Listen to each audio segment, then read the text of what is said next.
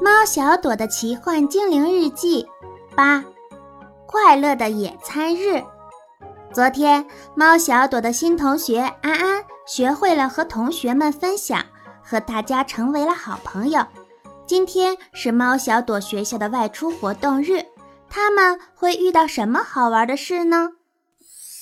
精灵日历，一月八日。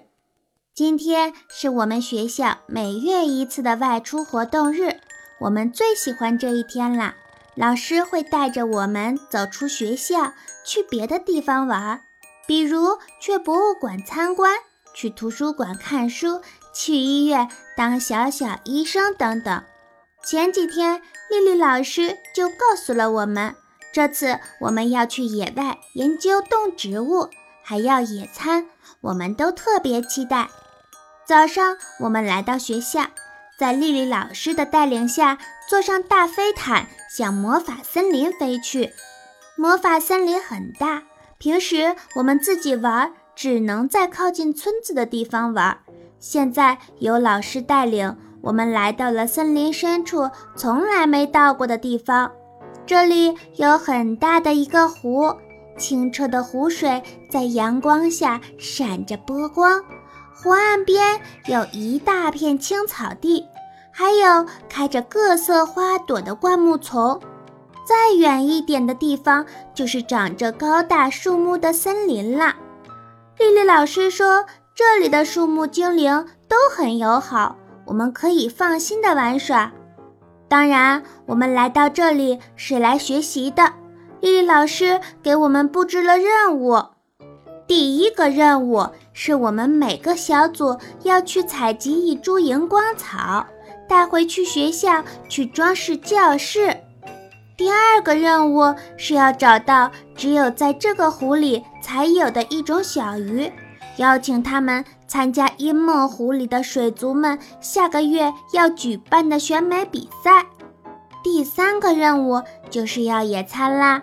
我们要布置野餐场地，准备各种食物，大家一起吃午餐。大家都觉得我们一定能把任务完成的又快又好，所以丽丽老师一喊“开始”，我们就马上开始行动了。我和白白、艾丽娜、安安、橙子一个组，因为我有和植物沟通的能力。所以我负责去问植物朋友们荧光草在哪里。白白让他的宠物啄木鸟咪姆飞到天空去为我们指路。安安的百宝箱书包里放着采集荧光草的工具。橙子的治疗魔法可以保证荧光草在被我们带回来的路上不会受伤。就在我们顺利的找到了荧光草，要开始采集的时候，一阵旋风刮过来，落在我们身边。紧接着，安安妈妈的声音就响了起来：“宝贝们，采集这种工作就让我来吧。”只见他挥挥手，手掌心亮起光芒，光芒轻轻地飘下，把荧光草罩住。他再挥挥手，这团光。就带着一颗荧光草，稳稳地立在了花盆里。哇哦，好漂亮啊！我们都为它鼓掌。但是好像有点不太对。橙子悄悄问我：“多多，这颗荧光草还算我们采集的吗？”我和艾丽娜都摇摇头。我也不知道。要完成第二个任务了。安安妈妈又让我们留在岸边，她的脚下亮起光芒，整个人就轻轻地飘了起来，飘到湖面正中央，又挥挥手，一只长着冰蓝色斑纹的美丽小鱼就被一朵水花送上了水面。安安妈妈低头对它说了什么，它点点头，跳下了水花，回到了湖里。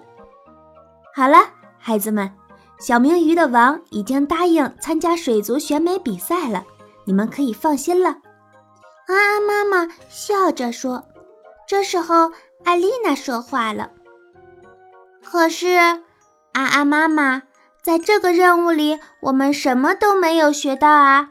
我们本来以为我可以用和小动物沟通的魔法来向小明鱼发出邀请呢。”可可也说：“对呀，我本来以为可以制造出气球，把大家都送到湖里潜水呢。”橙子也想说，小雅也想说，白白也想说，我也想说。大家七嘴八舌的说着自己本来是想怎么做的。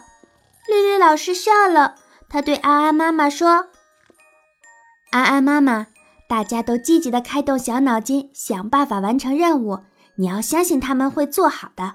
要不，接下来的野餐环节，我们看看他们会怎么做好吗？”可能我们太吵了，安安妈妈只好说：“好啦，小宝贝们。”接下来我就和丽丽老师一起看看你们的本事，好吗？大家高兴了，各自拿出自己擅长的魔法，开始准备午餐。我去森林里找到一棵叶子圆圆的树，向树精灵要了一些叶子，拿回来当做装点心的盘子。晨晨找来火精灵，烤了一些肉饼和面包。橙子做出了神奇的雪糕杯子，里面装上了饮料给大家喝。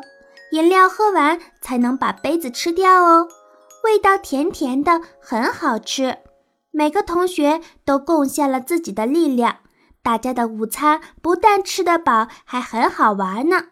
吃完午餐，我们又一起把草坪做了清洁，才能算完美的结束了今天的活动。看到大家的努力，安安妈妈有些不好意思。宝贝们，是我错了。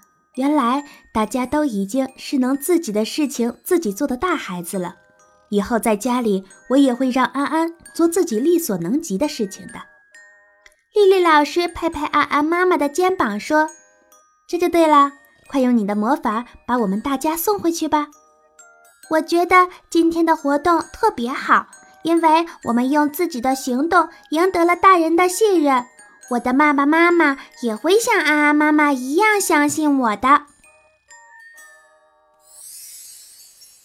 猫小朵妈妈的话：小朋友们，大家慢慢的长大，慢慢的掌握了各种各样的生活小技能，也要慢慢学会自己的事情自己做哦。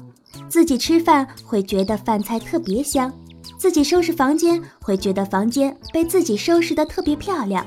在保证安全的情况下，也可以帮爸爸妈妈做一些力所能及的家务，一起把家变得更美好。